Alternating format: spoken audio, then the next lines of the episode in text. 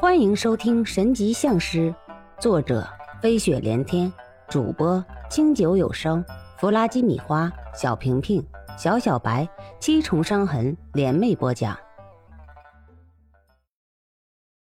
不用算了，还是那句话，生死有命，富贵在天。有些事情啊，不可以强求。我们即使逆了天命，又能怎么样呢？还不是由天命控制着。所以，一切由心，顺着他去吧。有些事情，该你知道的，为师自然会告诉你；不该你知道的。自然是天机不可泄露。石小天心里一沉，但不管怎样，自己还是要回学校的，所以简单的收拾了一下自己的东西。第二天，石小天就坐上了回城的大巴。回到喧嚣的城市，石小天还是比较兴奋的，毕竟在山上过了一年清心寡欲的生活，这回到人流湍急的城市里还是很兴奋的。石小天首先回了家一趟。石波涛虽然不喜欢石小天和天机子走，但是出于对周一仙的感情和石小天的颓废，还是同意了。石小天出现在饭店的时候，王建国都没敢认。石小天跟一年前相比，个子又长高了不少，而且人也黑了不少。回来后的石小天懂事了很多，也不能说以前的石小天不懂事。只不过，自从知道周一仙因为自己而天命不可违后，对父亲就多了很多的愧疚。石小天端着一盆水过来，爸，我给您洗洗脚吧。石波涛看着门口的石小天，瞬间泪流满面。石波涛知道，儿子真的长大了，已经不再是那个天天淘气、需要他去学校做保证的孩子了。他已经开始知道什么叫责任。什么叫担当？什么叫做家庭？哎，石波涛哽咽的答应了下来，然后颤抖着双手去脱袜子，一双同样刚毅有力的手握住了他那双手。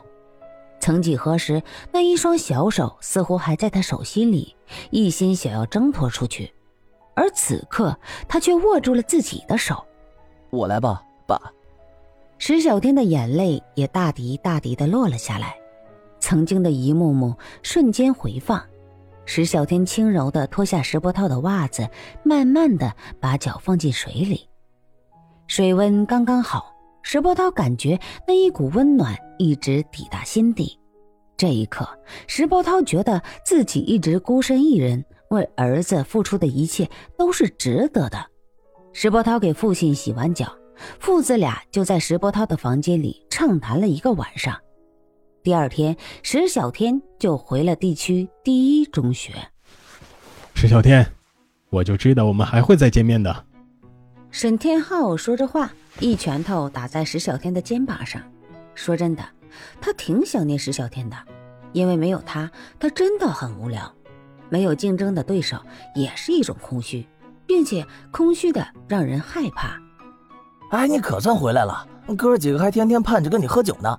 你这一走就是一年呐，也不给哥几个来个信儿，害得我们那么惦记你。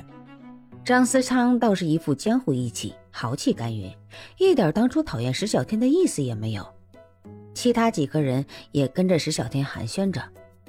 已经到了高考的最后关头，所以大家寒暄过后继续归于平静。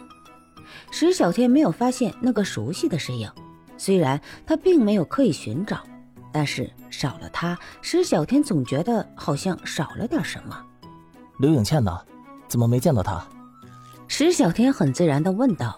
石小天跟刘颖倩的事情已经搞明白了。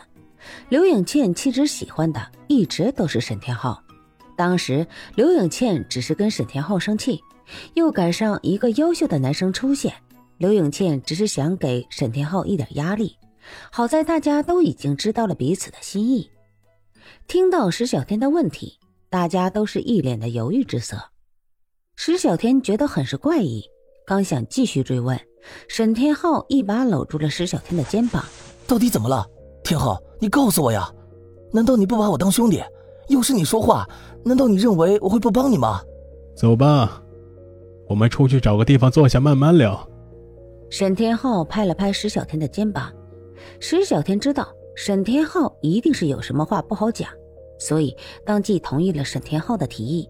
于是石小天跟沈天浩还有一群狐朋狗友直奔校外的火锅店。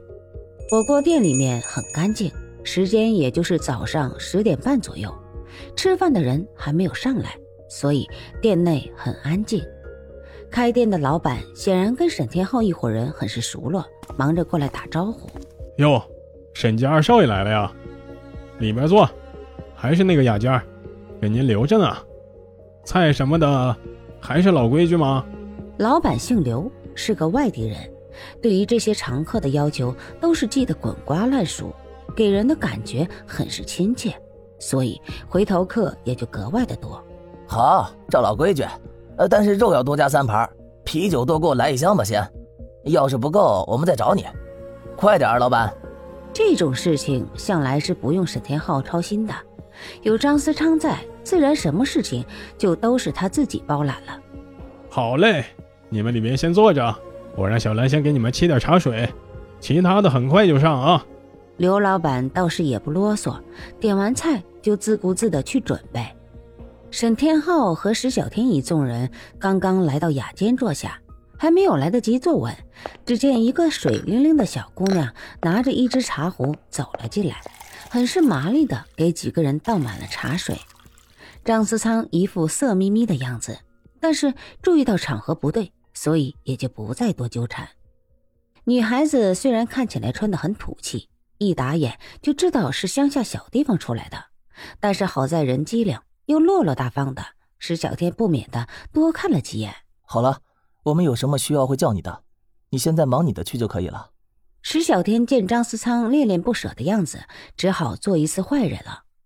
见徐若兰转身离开，石小天的手就像钳子一样，一下子箍住了沈天浩的肩膀。快跟我说一下，刘影倩她到底怎么了？难道你欺负她了？还是有其他的情况，哎，你不要让我着急呀！有事情你就跟我说呀。她跟咱们都是多好的哥们儿啊，并且她还是你女朋友呢。你有难处？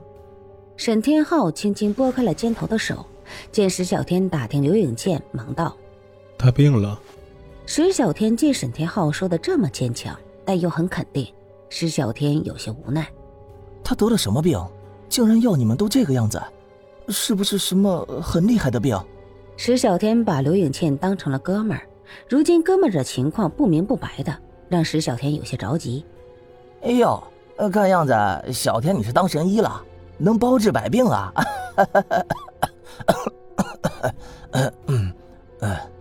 张思仓看到气氛如此沉闷，本想道破沉寂，缓和一下气氛，谁知道完全没有人理会他的想法，所以笑着笑着，张思仓的笑就变成了干咳。所有人都是一副很无奈的样子，沉默的坐在那里。就在这个时候，一个倩影走了进来。小兰很是麻利的把火锅还有配料什么的摆放齐全。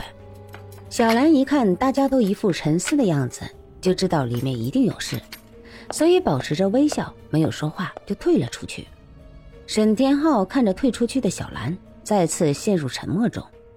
石小天已经猜出事情不会简单，立马起了一卦，卦象显示的很奇异。本来石小天是打算看一下自己怎么做才好，可是这卦象一出，石小天就知道一定是遇到了大事了，并且自己还会卷入其中。封山见卦，行走薄冰，凡事小心呐。难道是这件事情注定我一定会卷入其中吗？既然自己注定要卷入，那就索性不要束手束脚的。石小天又想起了当初因为自己的执念，虽然挽回了刘跃进的生命，但是却让周一仙折了寿，最后自己却成了最大的受益者。所以这样的事情，石小天是不允许再发生的。石小天目光坚定地投向了沈天浩：“我知道出了大事，你告诉我吧，到底怎么了？”看着石小天那坚定的眼神，沈天浩很是无奈，只能说道：“小仙转学了，他不要我了，就这样自己走了。”本集播放完毕，欢迎继续收听，点赞、评论、订阅、分享。